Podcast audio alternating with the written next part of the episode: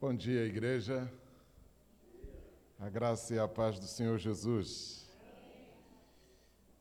Por favor, meus irmãos, abram a Bíblia.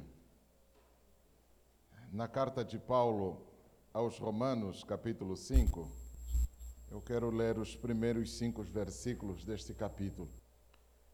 Justificados, pois, mediante a fé, temos paz com Deus por meio de nosso Senhor Jesus Cristo. Por intermédio de quem obtivemos igualmente acesso, pela fé, a esta graça na qual estamos firmes. E gloriamo-nos na esperança da glória de Deus. E não somente isto, mas também nos gloriamos nas próprias tribulações, sabendo que a tribulação produz a perseverança. E a perseverança, experiência.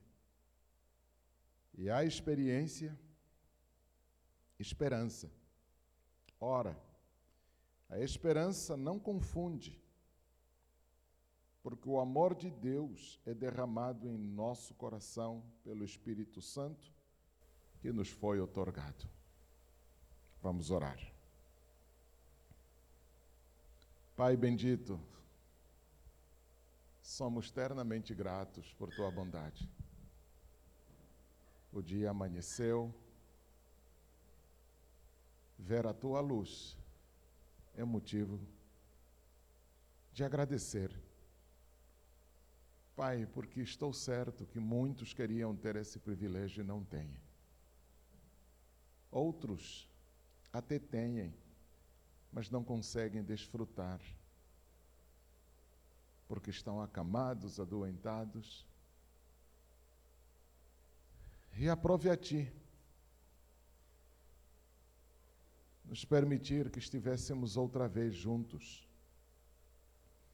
não porque somos melhores do que os outros que estão acamados ou os outros que já partiram.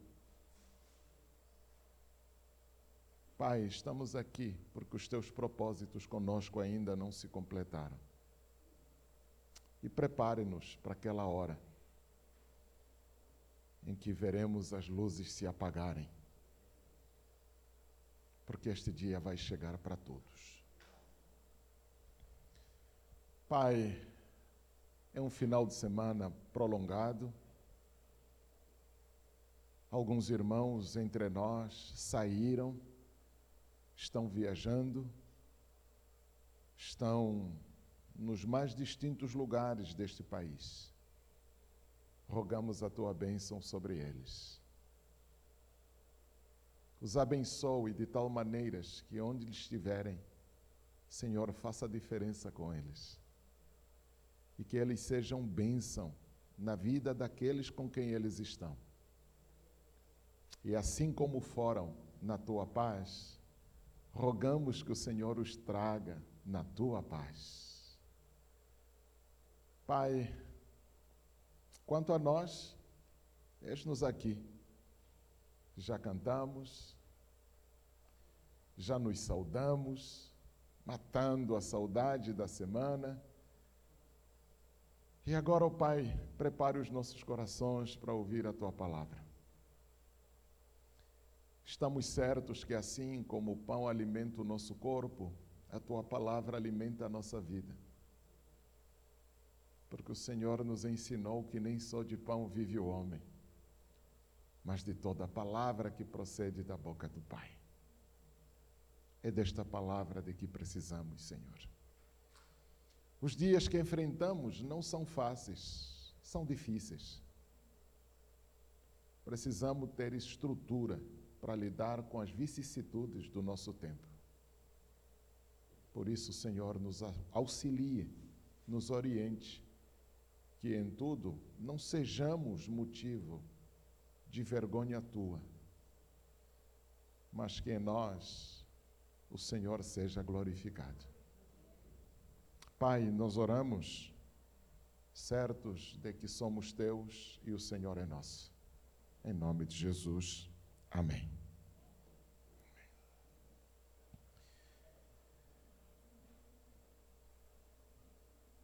Meus irmãos, eu quero agradecer o privilégio. Eu fiz a abertura deste tema Fiz a abertura deste tema e hoje me compete fazer o fechamento.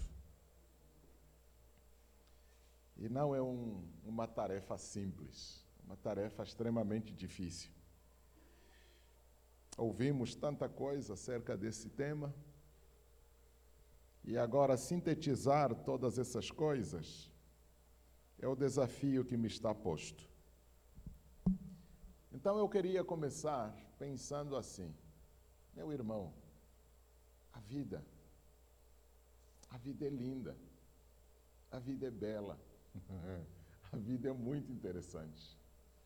O problema da vida somos nós. o problema da vida somos nós. Nós complicamos demais. Nós atrapalhamos demais. A vida é simples. Mas nós temos a perícia de estragar tudo, atrapalhar tudo e fazer tudo do nosso jeito. E nunca sai do jeito que nós gostaríamos. Eu queria pensar com vocês acerca das nossas ações. As nossas ações que estragam tudo, que atrapalham, bagunçam e tornam a vida desinteressante. Não é de estranhar que muitos ainda não encontraram sentido de viver. Não é de estranhar que ainda temos alguns que vivem por motivos muito pequenos, muito banais. Não é de estranhar também que alguns vivem apenas olhando para eles mesmos, para si mesmo, como se a vida se resumisse nele. Gente, é um modo muito pequeno de viver. A grandeza da vida não está em viver para você, mas em viver para os outros. As nossas ações são interessantes nos termos em que parecem a nós como um texto. As nossas ações são verdadeiros textos. Textos estes que carecem de serem lidos serem compreendidos e interpretados, além de serem explicados. Talvez esse é o exercício que nós nos recusamos a fazer. Qual é a leitura que você faz das tuas atitudes? Você compreende o que você faz? Que interpretação você faz do que você tem feito? Certo, irmão, nos disse que nós temos a frágil maneira de viver, se recusando a interpretar as próprias ações. E nós somos, na natureza, diz esse irmão, o único animal que se auto-interpreta. Todos os animais apenas vivem. Não fazem a menor ideia do que eles são e nem do que eles fazem. Nós somos os únicos que sabemos o que fazemos, porque fazemos e interpretamos o que fazemos. Para não dizer que nós nem interpretamos o que fazemos, nós nos acostumamos a fazer avaliações muito fracas das nossas ações. Nesses termos, avaliação fraca é aquela avaliação que só pondera o custo-benefício da ação. O que, que eu ganho? O que, que eu perco? E numa sociedade extremamente competitiva como a nossa, é claro que a gente não lança mão a fazer alguma coisa da qual a gente não tira proveito. Então a gente quer ganhar a todo custo. E é engraçado que o Evangelho nos ensina exatamente o contrário. A grandeza e a simplicidade da vida não reside no que você ganha, e sim no que você está disposto a perder pelo outro. Jesus é Jesus, Jesus é o Cristo, porque ele não ganhou nada com a gente, mas ele deu tudo, inclusive a própria vida. Por isso, no final do seu ministério, ele sem medos, sem amarras, olha para os seus discípulos e diz: É-me dado todo o poder no céu e na terra. A grandeza não está no ganho que a gente tem com as nossas ações, mas no que a gente está disposto a perder. Então, viver exige um pouquinho mais do que a gente gosta de imaginar. E pensando nessas coisas de lutas, batalhas, preparo e tudo mais, eu queria que você se concentrasse nessas coisinhas que eu disse e no que eu vou falar ainda, a partir do que está no texto. Olha só, Paulo fala da justificação. Justificados, pós, mediante a fé, temos paz com Deus. Ter paz é um, é um. Alguém diria que é um estado de espírito. Porque enquanto estado, ele é oscilatório. Um dia temos paz, outro dia não, outro dia tal. E para quem está numa batalha contínua, é claro que é muito difícil pensar outra coisa diferente do estado de espírito em paz. No entanto, não é isso que o Paulo está dizendo. A paz aqui não é um estado de espírito, é uma disposição de ser, é uma condição. E não é uma paz qualquer também, é uma paz plena. Tanto é assim que Jesus vai dizer: bem-aventurados pacificadores, porque eles serão chamados filhos de Deus. Os filhos são caracterizados por essa disposição de ser paz. Cara, o mundo está desmoronando, estou em paz. Eu tenho paz com Deus. Agora, essa paz é é fruto da justificação. Nós fomos justificados, mas justificados do quê? Do pecado, né? A gente peca. E até às vezes peca com gosto, porque o pecado é bom. Não me digo diferente, ou o contrário disso. O pecado é bacana, porque se não fosse a gente não faria. O pecado é bom. Problema do pecado são as consequências. O problema do pecado não é o prazer que ele gera, são as consequências. Que ele é bom, é bom. Agora, o salário do pecado é a morte. É simples. Os nossos pais desafiaram a Deus fazendo exatamente aquilo que Deus disse para eles não fazerem. O resultado não foi outro. O pecado entrou no mundo, a morte chegou junto e todos nós, se até lá Cristo não vier nos buscar, vamos bater as botas. Mais do que isso, A consciência culposa, porque por incrível que pareça, quando a gente faz as coisas bacanas, a gente tem tranquilidade. Mas quando a gente está aprontando, a tranquilidade vai longe. A gente não tem tranquilidade.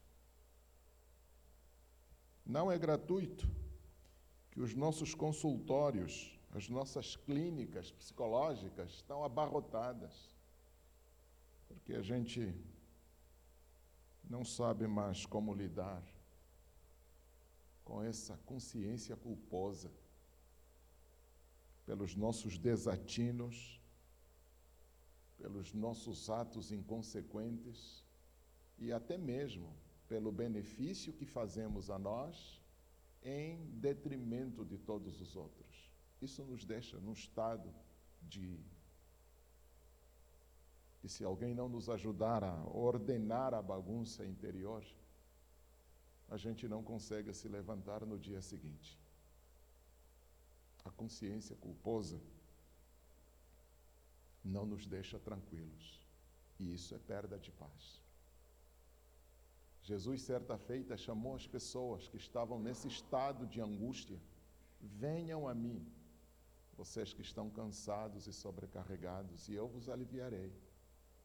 Tomai sobre vós o meu jugo e aprendam de mim que sou manso e humilde de coração, e encontrareis descanso para as vossas almas. Interessante. Aí Paulo está dizendo: olha, nós estamos justificados e temos paz com Deus. As nossas ações foram justificadas. E aqui justificar não significa anular propriamente o ato. Né? Quem estuda sabe que quando falta, precisa justificar a falta. Certo? Justificar a falta é aboná-la? Não. O fato de você justificar não implica dizer que você deixou de faltar. Você faltou. Você só deu um motivo que impede que a consequência da falta caia sobre você. Então, fomos justificados. O fato de termos sido justificados não anula o que nós fizemos. E nem anula as consequências do que nós fizemos. Mas a tranquilidade é esta: que as consequências delas não vão pesar sobre nós.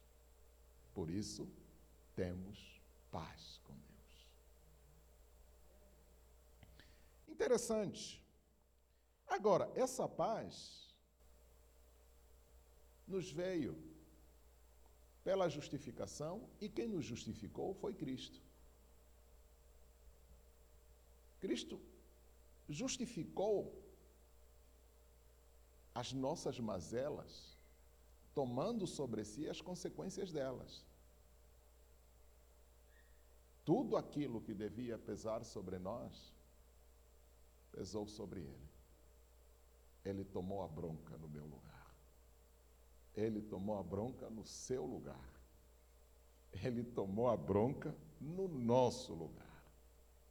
Então, ao tomar a bronca, ele justifica-nos e, ao mesmo tempo, nos reconcilia com o Pai.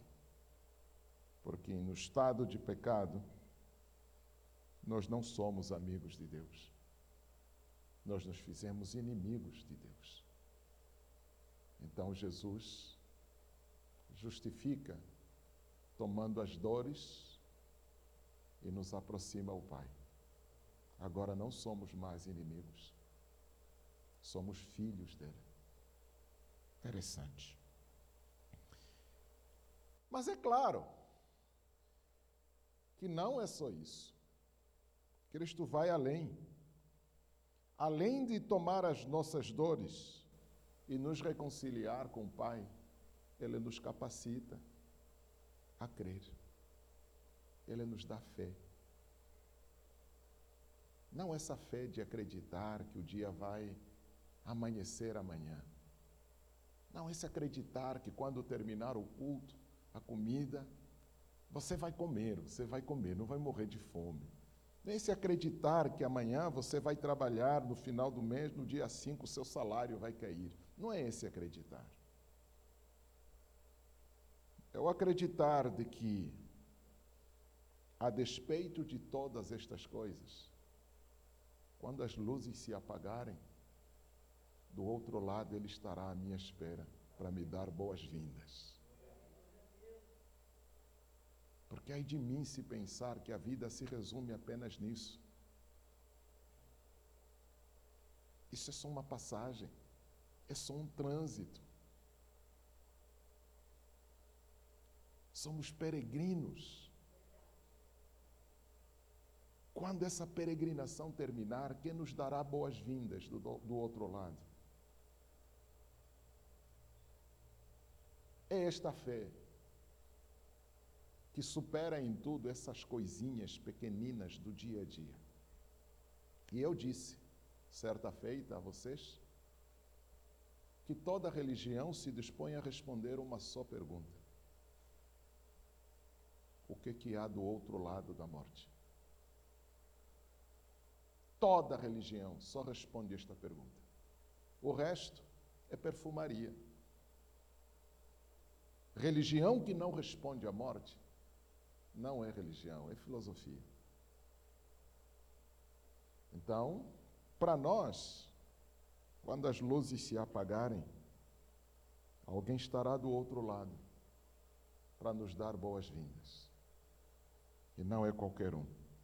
É Ele mesmo que nos justificou, nos reconciliou com o Pai.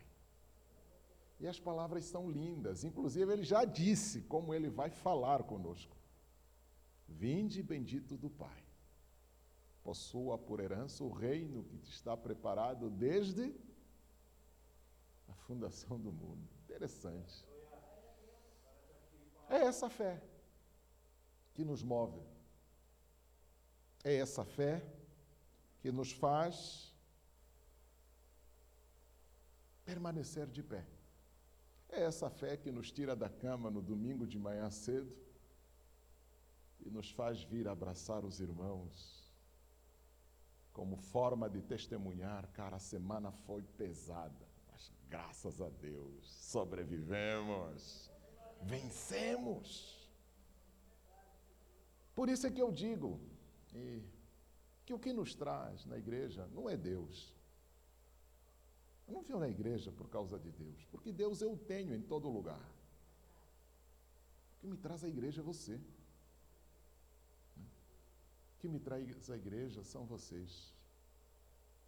Porque com vocês eu sei que estou indo e temos o mesmo destino. Então, de tempo em tempo, precisamos nos encorajar uns aos outros. Puxa, o fulano não apareceu, está tudo bem, o Alex se atrasou com a Tati. Foi a Tati que atrasou, né? Certo?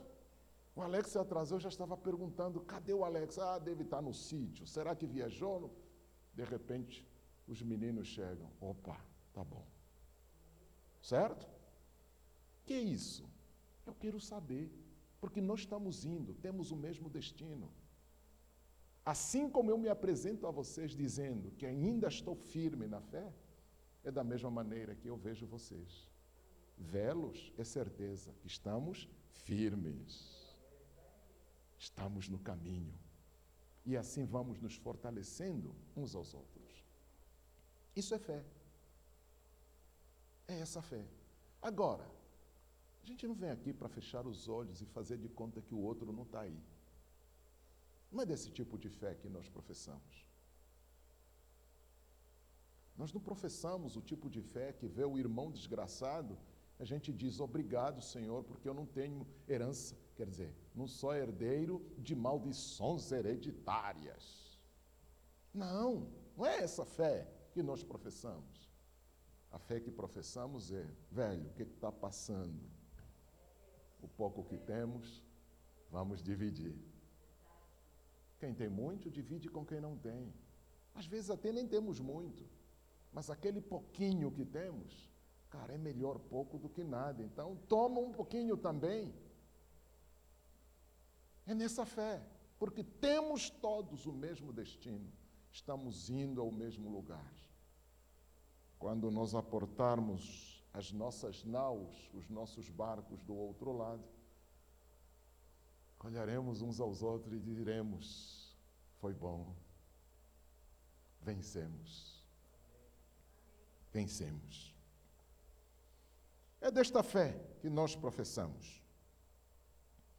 E aí, Paulo diz que, olha, o motivo da minha, da nossa soberba é esta. Né? A gente sabe que a gente não deve se vangloriar, mas o Paulo está dizendo: o motivo da nossa, nós nos gloriamos. nós nos exaltamos por causa disso. Porque para Paulo, este é o jeito grande de se viver. Este é o jeito grande de se viver. Isso é contraste com aquilo que nós aprendemos na escola. Desde pequeninos, mamãe, papai nos disseram: estude para você amanhã ser alguém. Então nós vamos à escola com a expectativa de crescermos e sermos. É engraçado, que essa luta de nos engrandecermos, ela ofusca, embaça o nosso olhar. E quando a gente chega lá no lugar sonhado, enfim, a gente pensa, agora eu sou grande. Só que Paulo está dizendo, isso é muito pequeno. Porque isso é transitório. Isso parece ser, não é.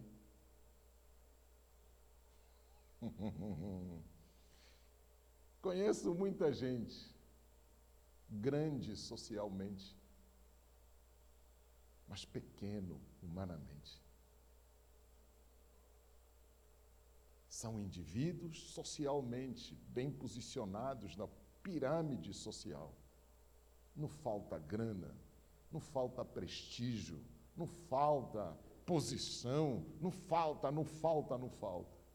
Mas quando você se senta com a pessoa para trocar uma ideia, você descobre que é um cara vazio, humanamente muito pequeno. É capaz de pagar num prato R$ 1.500, numa degustação. Mas não consegue dar 10 reais no empregado para pegar ônibus. mesquinho, mesquinho até não poder mais. É gente muito pequena. E Paulo está dizendo, cara, eu me sinto gigante com essa fé que Cristo gerou em mim. Por isso me glorio. Nós devemos nos gloriar nisso, porque a grandeza aqui não é só grandeza social, é grandeza humana. Dê uma olhada à sua volta, no seu dia a dia, no seu trabalho, e procure pessoas que têm traços de uma humanidade transbordante. Contam-se nos dedos.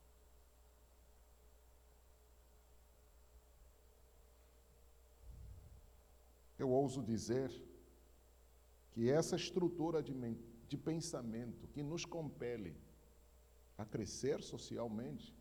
E aqui não sou contra quem cresce socialmente. Aliás, eu também cresci socialmente, do meu jeito, mas cresci. Não sou contra isso. Mas em muitos sentidos, para alguns esse crescimento é inversamente proporcional à própria humanidade. Enquanto cresciam socialmente, decresciam humanamente. Todo o crescimento que me reduz a uma coisa, porque me tira a humanidade, isso não é crescimento. Interessante. E aí, a grandeza continua, explicitando como ser grande. Nesse estado de grandeza, a gente não se gloria apenas nestas coisas. A gente se gloria também nas tribulações. Porque o fato de você crescer humanamente, isso não te exime dos problemas, das dificuldades, das batalhas. Isso não te dá condições de vencer sempre. Algum dia você vai beijar a lona. e Paulo está dizendo: até quando eu beijo a lona, eu me glorio. Até quando eu sou frustrado, eu me glorio. Até quando as minhas expectativas não são satisfeitas, eu me glorio. Mais para frente ele vai dizer: Olha, eu me glorio nas chicotadas que tomei, porque ele foi torturado, né? Eu me glorio nos apedrejamentos pelo que passei, porque foi apedrejado quase à morte. Aliás, pararam de apedrejá-lo porque pensaram que morreu, onde de fato estava vivo. Ele disse: Eu me glorio. E aí ele explicita por que ele se gloria. Ele se gloria nas tribulações, porque as tribulações produzem perseverança. O cara consegue tirar água em pedra. Até nas tribulações existe um bem para nós. E o bem é aprender a ser perseverante. Perseverante. A perseverança, por sua vez, um sujeito perseverante, ele se torna experiente. A perseverança é a capacidade de sobreviver à demora do tempo. Quando você está na pindaíba, cada segundo parece uma eternidade. cada segundo parece uma eternidade. Pergunta o cara que está na cama, doente, que não consegue levantar por razões. Um dia parece um ano, sobretudo se o sujeito é ocupado, tem um monte de coisa para fazer. Um dia parece um ano. Enfim, por isso é que há quem diga: o que faz o doente sofrer não é a doença, mas é a lembrança da saúde perdida. O que faz o preso sofrer não é a cela. É o ar fresquinho que entra pelas frestas que lhe lembra da liberdade logo ali, do outro lado da parede. Enfim. Então, perseverar é a capacidade de sobreviver à demora do tempo. Eu volto a isso daqui a pouco. A experiência é a capacidade de aprender com aquilo que você passa. Então, tudo que eu passo deve ser uma escola para mim. Hoje eu passo. O aprendizado me dará condições de amanhã auxiliar aqueles que vão passar pelo que já passei. Isso, experiência. Papai sempre disse, filho, né, eu me queixava muito. Tudo e nada corria para o pai, geralmente para a mãe porque mamãe era muito mais. Aí você reclina a cabeça, faz cafuné, aí você descansa. Mamãe não ralhava. Quando muito, mamãe dava cintadas, né? Resolvia já no. Papai não batia. mas as palavras de papai feriam mais do que as cintadas de mamãe. Então a gente corria mais para mamãe. Mas, por umas ou outra, a gente corria para o papai, porque o que a gente precisava não era só um abraço, era ouvir uma palavra. Certa feita, cheguei com as minhas queixas para o papai. Papai deu a risada costumeira, olhou para mim e disse: Filho, aprenda a sofrer para amadurecer. Você não encontrará pessoa amadurecida que não tenha sofrido. A tribulação, além de nos dar perseverança, nos dá experiência. Experiência é maturidade. Experiência é maturidade. Então, quando você olhar para uma pessoa experiente, não é experiente porque estudou demais, não é experiente porque fez demais, é experiente porque aprendeu com a dor.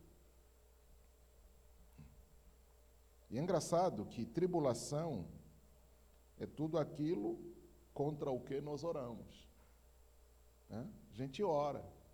As lutas são tribulações nos tiram do sério. E a gente ora, faz campanhas, jejuns.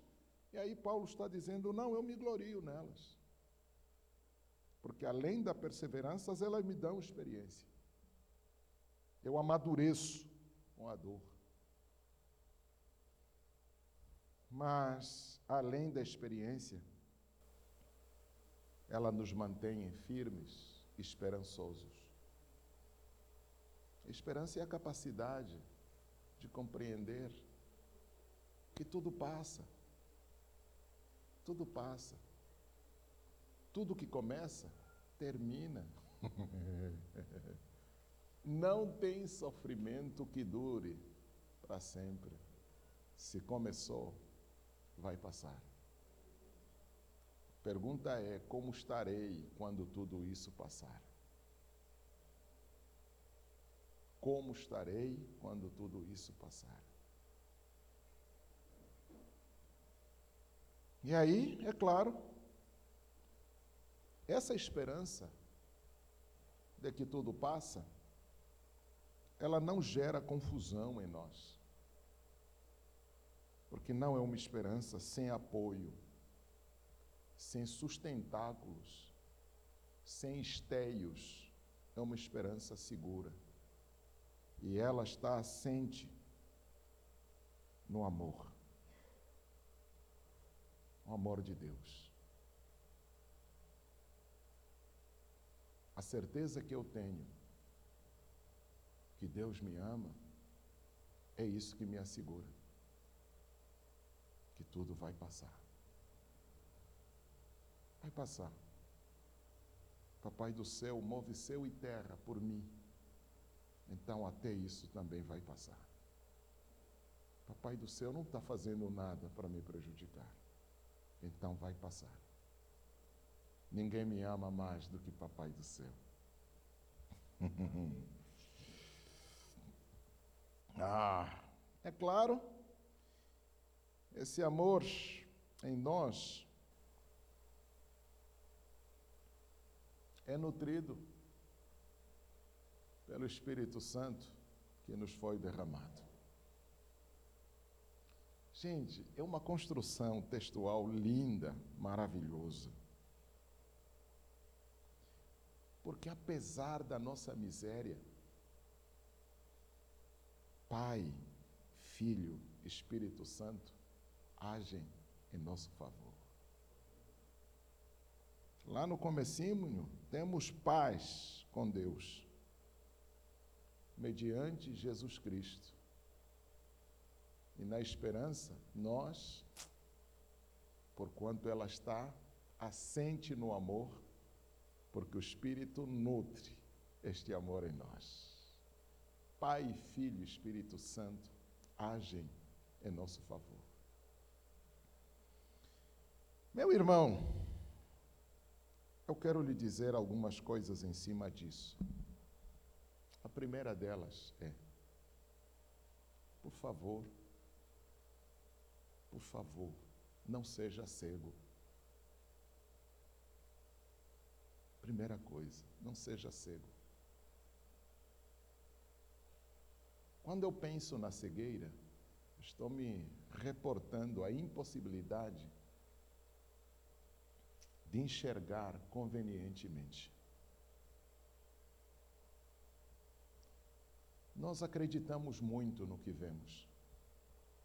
E é engraçado que o que vemos é transitório, é passageiro. As coisas que são, elas não são visíveis. O que você está vendo é uma questão de tempo, vai passar. Esse tempo já foi um quintal, foi uma casa, hoje é um tempo. Daqui a quanto tempo isso vai passar? Não faço a menor ideia.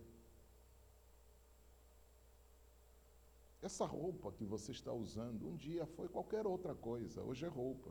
Amanhã vai para o lixo. Ah, eu sou tão lindo, tão bonito. Vai passar. Vai. A estética é transitória, passa.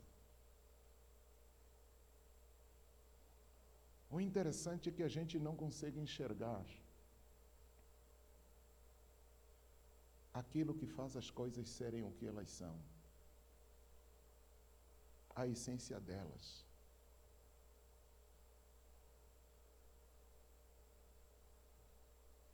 É a isso que nós devemos nos concentrar. Porque se todas as coisas passam, só o essencial permanece.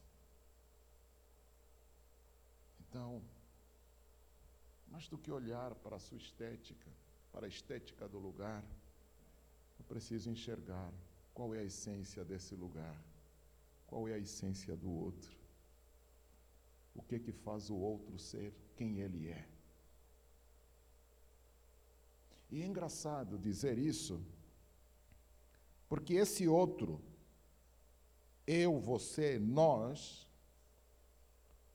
temos alguma coisa de tão bacana que Deus se move em nosso favor. O que que nós temos que faz com que Deus se curve por nós.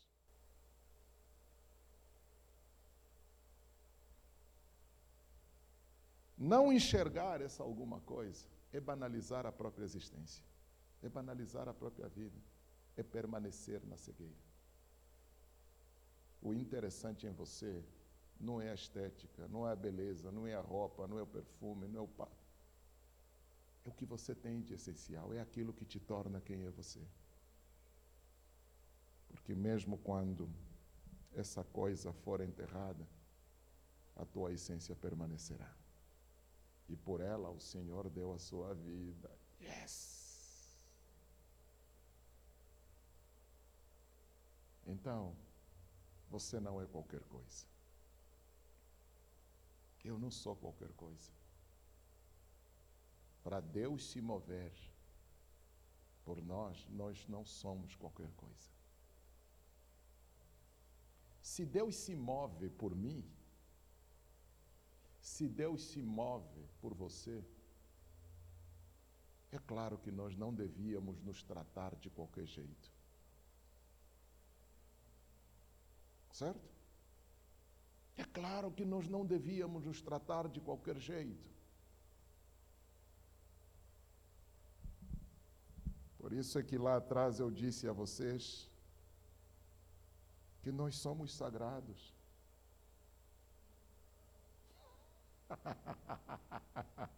somos sagrados. E é o caráter sagrado que se banaliza nas nossas atitudes impensadas. É o sagrado que se banaliza quando nós tratamos o outro de qualquer jeito. É o sagrado que nós jogamos no lixo quando maltratamos o nosso semelhante. Segunda coisa que eu queria chamar a atenção é, gente, o pior das coisas esperar sem esperança. O livro de Provérbios diz que a esperança demorada enfraquece o coração. O tempo é talvez o maior dos desafios que nós temos a enfrentar. Porque o tempo não obedece ninguém, o tempo não se submete a ninguém e o tempo não espera ninguém. Ele tem o seu curso e vaza. Concorde com ele ou não, ele vaza.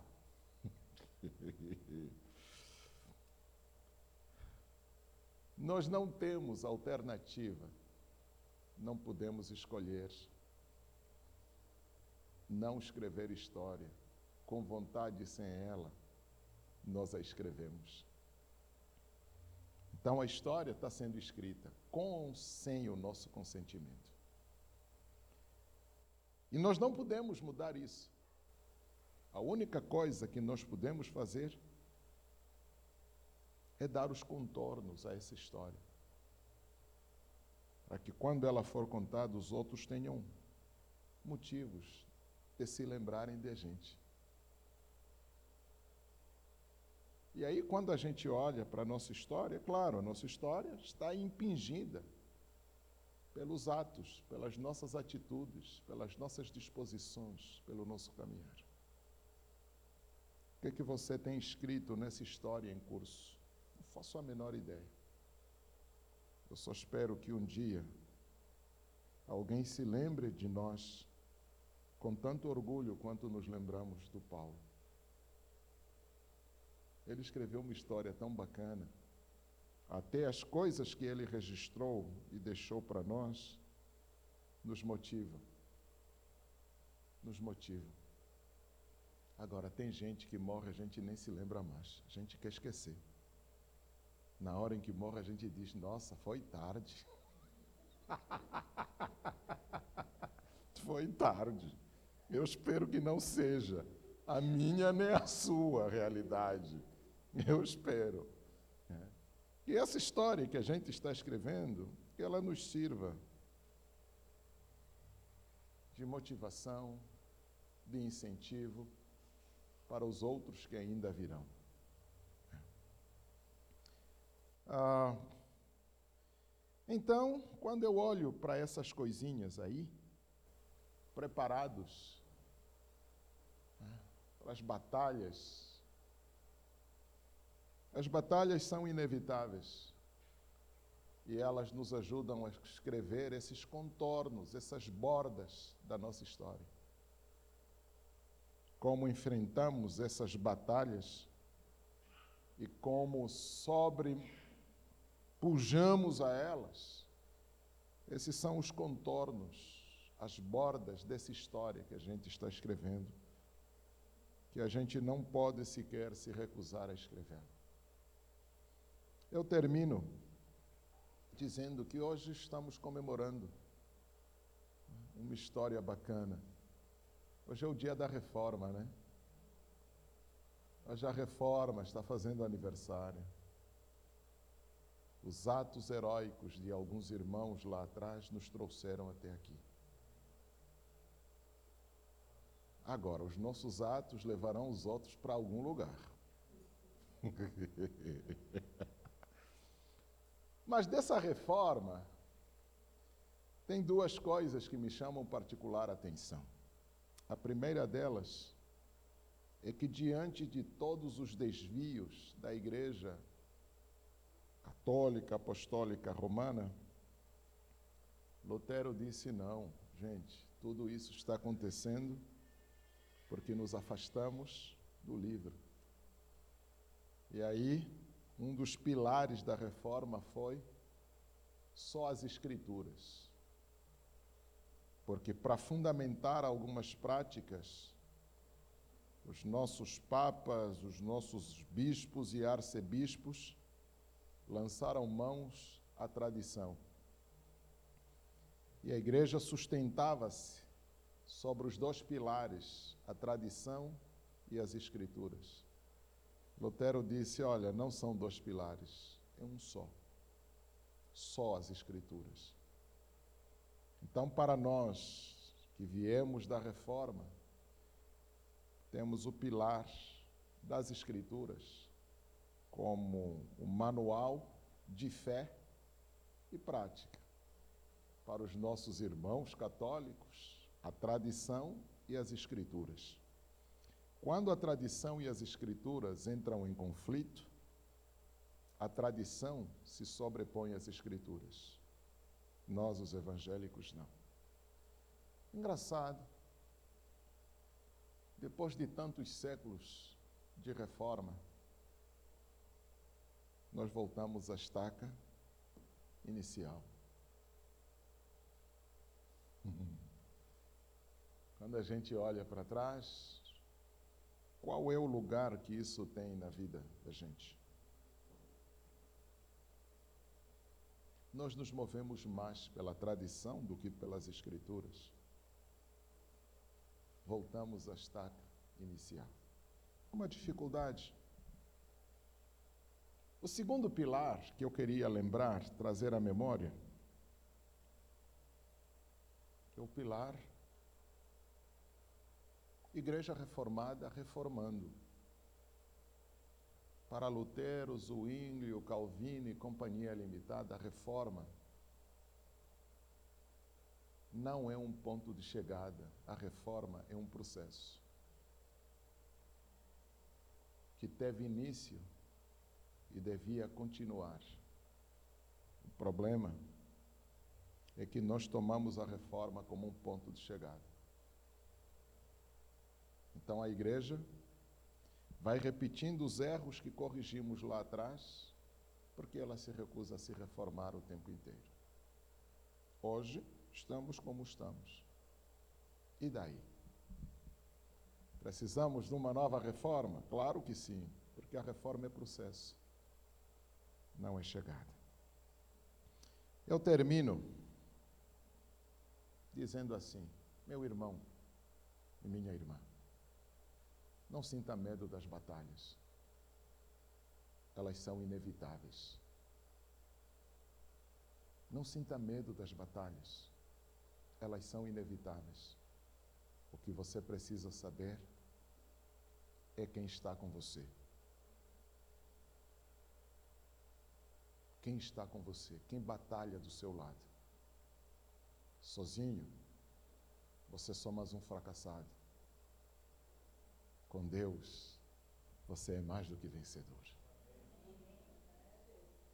Segundo, irmão, Deus não é qualquer coisa. Deus não é qualquer coisa.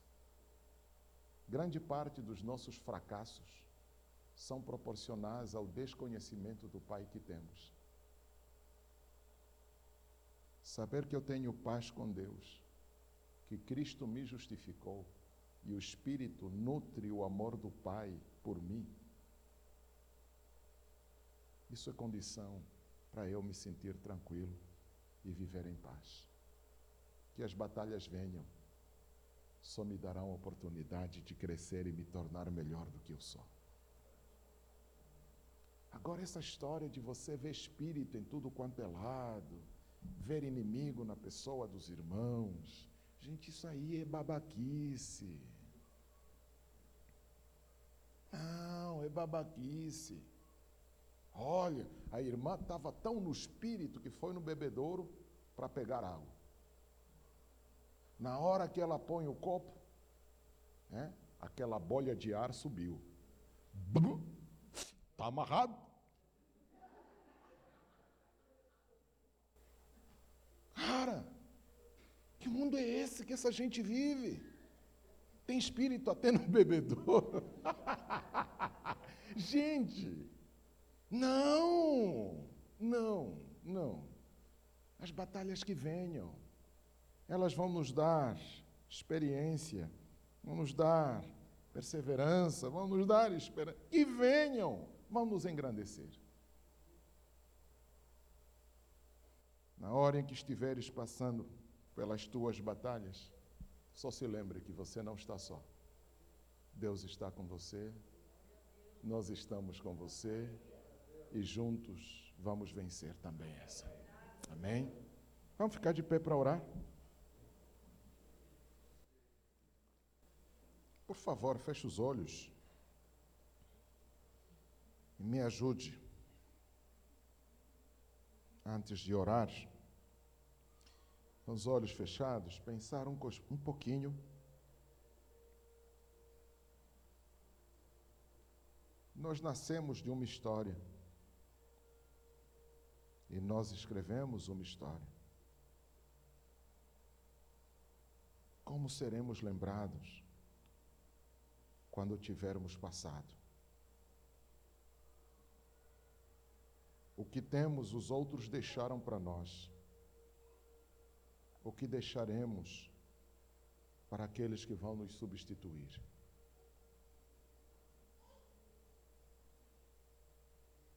Se há batalha, a batalha é inevitável, então a batalha já não é importante.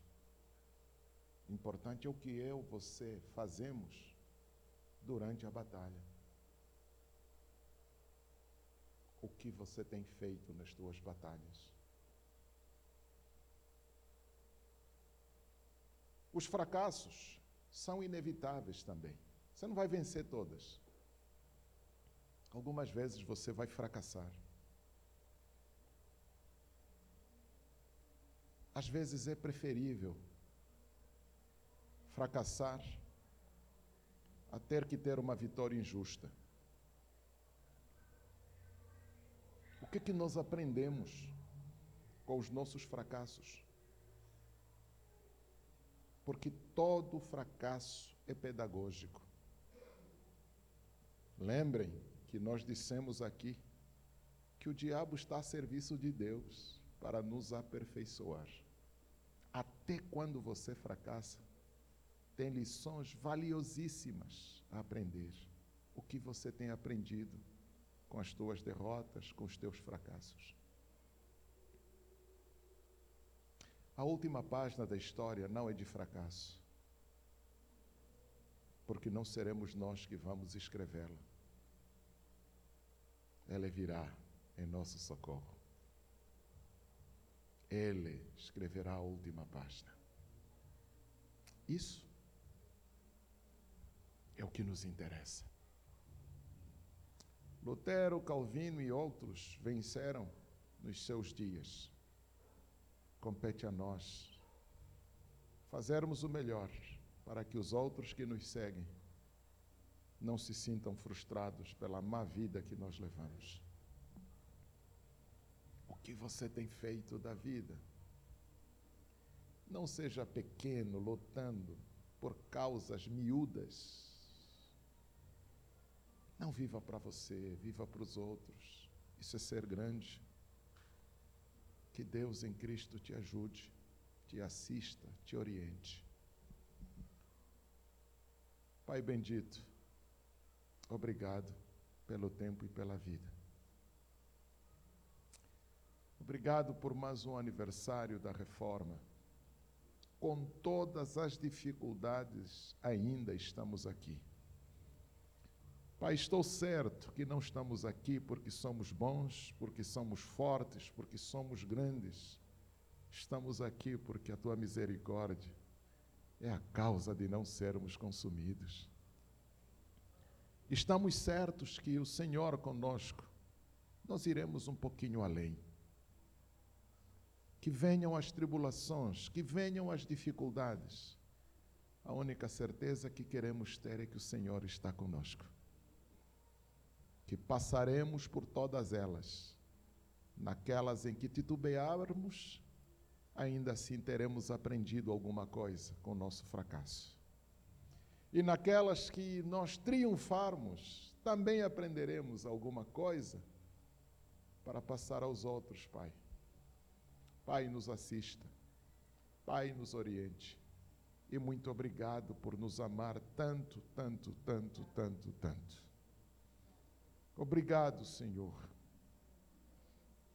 Terminamos a jornada de um mês e vamos, estamos anunciando uma nova jornada de novembro. Assim como o Senhor foi conosco ao longo de outubro, esperamos que o Senhor seja conosco em novembro. Nos ajude naquilo que vamos tratar, nos oriente no que nós vamos falar e que todos sejamos edificados para a tua glória e para o teu louvor. Pai, daqui a instante nos dispersamos de volta para os nossos afazeres, de voltas para as nossas casas. Pedimos, Senhor, que nos dê uma sequência de domingo abençoado. Nos dê bom apetite no almoço, nos dê sucesso nas nossas ocupações e faça com que em tudo o teu nome seja glorificado. Pai bendito, o mês que começa está nas tuas mãos. A tua igreja está nas tuas mãos, porque somos teus e o Senhor é nosso. Oramos agradecidos. Que o Senhor te abençoe e te guarde. Que o Senhor faça resplandecer o seu rosto sobre ti. Que o Senhor sobre ti levante o seu rosto e te dê a paz. Em nome do Pai, do Filho e do Espírito Santo. Amém.